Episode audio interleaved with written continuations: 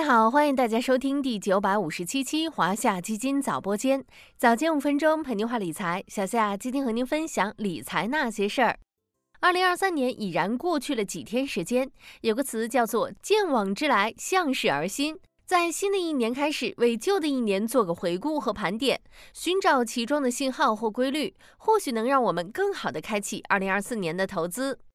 那么今天小夏就为大家盘点一下二零二三年的投资市场，看看哪个赛道表现最为抢眼，哪条主线又贯穿始终。一表现最好的市场北交所。如果说这段时间有什么比较振奋人心的消息，那就是年尾的沪指三连阳，为二零二三年 A 股行情画上了一个句号。从全年来看，上证综指下跌百分之三点七零，深证成指、创业板指分别下跌百分之十三点五四和百分之十九点四一，科创五零全年下跌百分之十一点二四。回顾二零二三年全年，A 股主要宽基指数集体收跌，但还有一个市场逆势上涨，那就是北交所。北证五零指数在二零二三年上涨百分之十四点九二，远超沪深交易所代表宽基指数，成为二零二三年表现最好的市场。从个股情况来看，北交所市场一百六十二只个股中，共有一百五十二只实现了年内正涨幅，占比高达九成以上。北交所的抢眼表现也让相关主题基金收获了不错的收益。根据银河证券显示，北交所主题基金华夏北交所创新中小企业精选两年定开混合，近一年收益率在十只同类基金中排名第一，在二零二三年的震荡分化行情下，取得了亮眼的投资业绩。二表现最好的风格微盘，二零二三年市场风格分化演绎到极致。资金甚至进入简单追求小盘股、微盘股的态势。一个很明显的证明就是，全市场市值从小到大排序前百分之十的个股，二零二三年股价平均涨幅高达百分之三十三点二八，超额收益显著。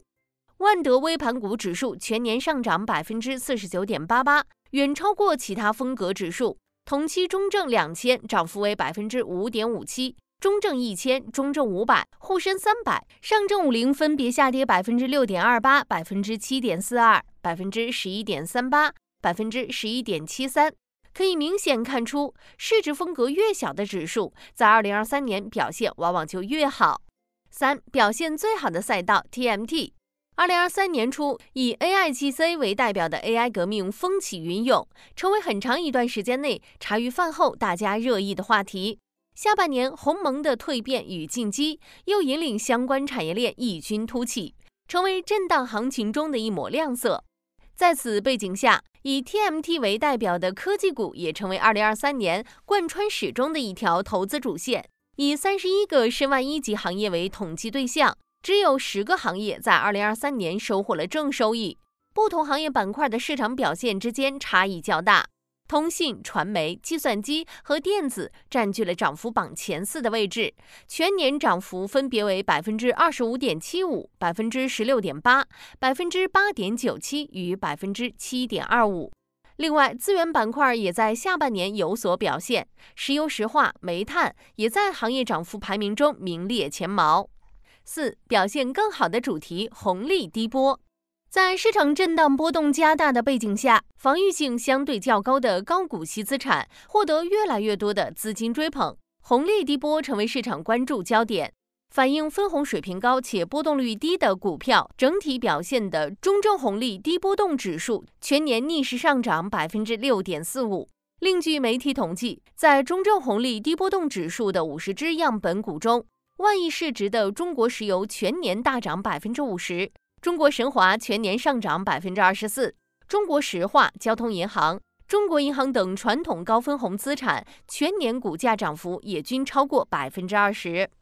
五。表现更好的基金，商品基金。根据银河证券发布的二零二三年度各类型公募基金业绩汇总，从二零二三年各主要类型基金平均业绩来看，商品基金是过去一年表现最好的品种之一。平均收益为百分之十二点五二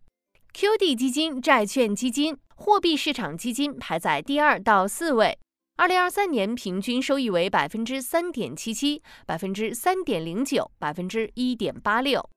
六，更受关注的基金 ETF。别人恐惧时，我贪婪。巴菲特这句名言也在部分资金身上再次得到验证。A 股震荡似乎并未影响投资者涌入 ETF 的热情，相反，投资者越跌越买的反向投资和基金公司的冰点发力布局长期形成合力，共同推动了 ETF 产品在2023年的爆发式增长。2023年全市场 ETF 总份额为2.05万亿。相比年初增长了超百分之四十，其中权益类 ETF 份额增幅超过百分之五十。二零二三年有超过五千亿资金借道 ETF 流入股市，实实在在践行了买在无人问津处。具体到单只 ETF 产品，华夏基金旗下科创五零 ETF、上证五零 ETF 最近一个月内份额增长均超过四十亿份。华夏基金旗下科创一百 ETF 份额增长超过二十亿份，显示出资金对这些产品的看好与关注。以上就是二零二三年有关 A 股市场的回顾和盘点。二零二四年初的 A 股仍在反复震荡，持续筑底，建议投资者控制仓位前提下静待转机。